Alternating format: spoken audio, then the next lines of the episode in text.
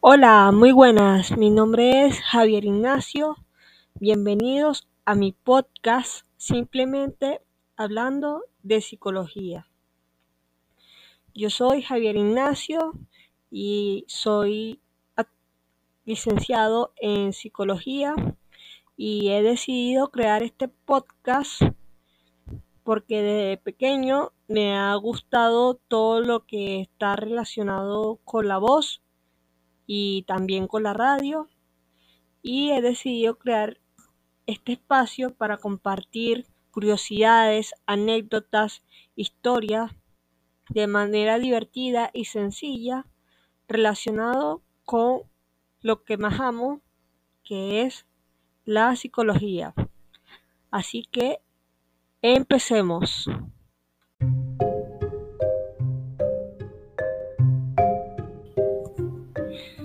Hoy es 14 de febrero, día de San Valentín, y quise grabar este día, este podcast, porque hoy hablaremos sobre algo muy interesante, que es el cuestionario de las 36 preguntas de, elaboradas por el psicólogo Arthur Aaron. Y si estás pensando tener una cita el día de hoy, eh, sería una buena idea si aplicara este cuestionario que estoy a punto de explicar. ¿Cuántas citas se necesitan? Se necesitaría para enamorar a una persona? Según la ciencia, se estipula que aproximadamente se necesitan 10 citas para enamorarse de una persona. Pero vamos a volver atrás, eh, el cual en el año 1993 un psicólogo llamado Arthur Aaron de la Universidad de, de Nueva York elaboró un cuestionario que hace que las personas sientan más afinidad, intimidad, incluso llegarse a enamorar. Al principio, este, este cuestionario no era para enamorar a las personas. Eh, el estudio principal consistía en medir el nivel de cohesión grupal que había dentro de una organización de, trabajo, relacionándolo también con las neuronas espejos. Las neuronas espejos son un tipo de neuronas que reflejan o emulan el comportamiento de los demás. Las neuronas espejos están implicadas en la conducta social y del aprendizaje. Este cuestionario volvió a, ser eh, visible, por decirlo de alguna manera, al ojo público gracias a que a una publicación en el New York Times, un artículo publicado escrito por Mandy Len Cantron, el cual se titulaba eh, Fall in Love To fall in love, do that. Es decir, eh, para enamorarte, haz esto. Era el nombre específico del artículo escrito por Mandy Cantron, en donde ella misma fue sujeto de prueba de, de este cuestionario y el cual logró eh, ser efectivo para ella, ya que al inicio ella lo aplicó eh, al estar en un bar, conoció a alguien desconocido que le gustó y empezó a hacer las preguntas como de manera de investigación y al final los dos eh, lograron tener una conexión más profunda eh, e íntima. Bueno, para explicar cómo se aplica el cuestionario, voy a eh, comenzar por las instrucciones, ¿verdad? Eh, la persona debe estar cara a cara para, para responder las preguntas del cuestionario por la pareja interviniente. El cuestionario aproximadamente eh, debe durar eh, unos 45 minutos según el estudio original, pero puede ser más o menos, dependiendo. Y ahora sí voy a explicar lo que en qué consta el cuestionario. El cuestionario se encuentra dividido en tres series de 12 preguntas cada uno. Cualquiera de los intervinientes puede leer todas las preguntas o si lo desean pueden eh, alternarse o variar en las lecturas de la serie. Es importante que, las que se lean las preguntas en voz alta, el que lee las preguntas en voz alta sea el que comience a responder y luego el otro responde la misma pregunta. En el estudio de, de bueno, en el artículo de Mandy Lane Cantro, ella al final pone eh, que es importante que después de haber respondido las 36 preguntas del cuestionario, eh, que se miraran por cuatro minutos eh, los ojos para así crear como una especie de mayor intimidad entre las dos personas. Bueno, las preguntas del cuestionario son las siguientes. La primera pregunta dice, si pudieras elegir a cualquier persona en el mundo, ¿a quién invitarías a cenar? La segunda pregunta, ¿te gustaría ser famoso? ¿De qué forma? La tercera, antes de hacer una llamada telefónica, ensayas lo que vas a decir. ¿Por qué? La cuarta, para ti, ¿cómo sería un día perfecto? La quinta, cuando fue la última vez que cantaste a solas y para otra persona? La sexta, si pudieras vivir hasta los 90 años y tener el cuerpo o la mente de alguien de 30 durante los últimos 60 años de tu vida, ¿cuál de las dos opciones elegirías? La séptima, tienes una corazonada secreta acerca de cómo vas a morir. 8. Di tres cosas que creas tener en común con tu interlocutor. La novena, ¿Por qué aspecto de tu vida te sientes más agradecido? La décima. Si pudieras cambiar algo en cómo te educaron, ¿qué sería?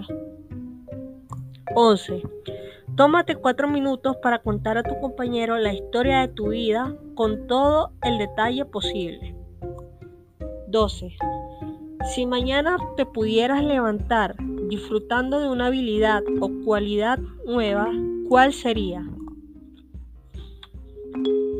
Y este ya es el primer set. Vamos a empezar el segundo set, que empezaría por la eh, decimotercera pregunta. Si una bola de cristal te pudiera decir la verdad sobre ti mismo, tu vida, el futuro o cualquier otra cosa, ¿qué le preguntarías? La, pregunta 14. ¿Hay algo que hayas deseado hacer desde hace mucho tiempo? ¿Por qué no lo has hecho todavía? La, la número 15. ¿Cuál es el mayor logro que has conseguido en tu vida? La 16. La pregunta 16. ¿Qué es lo que más valoras en un amigo? La 17. ¿Cuál es tu recuerdo más valioso? La 18.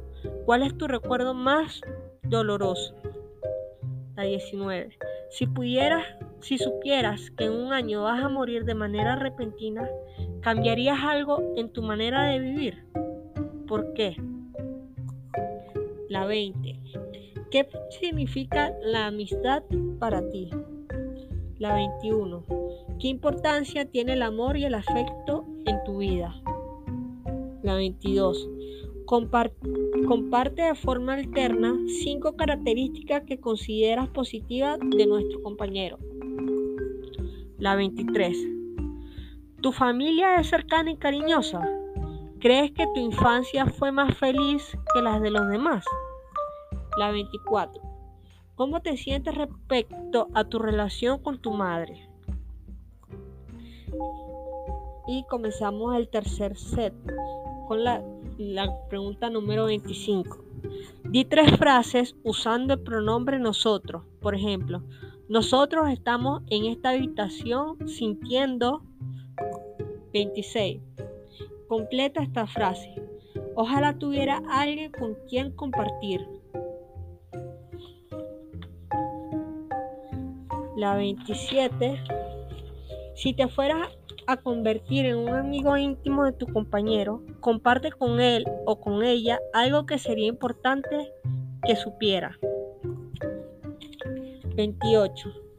Dile a tu compañero qué es lo que más te ha gustado de él o ella. Sé muy honesto y dile las cosas que no dirías a alguien a quien acabas de conocer. 29. Comparte con tu interlocutor un momento embarazoso de tu vida.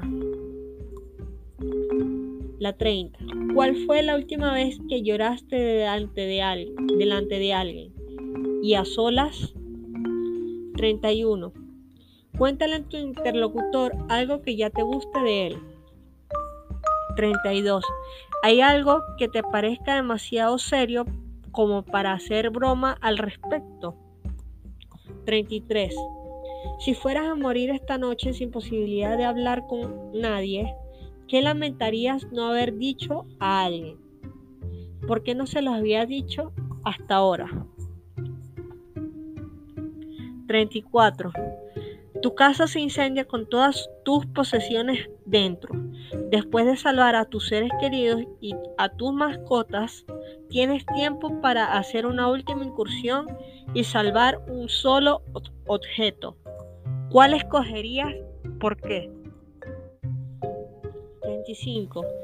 De todas las personas que forman tu familia, ¿qué muerte te parecería más dolorosa? ¿Por qué?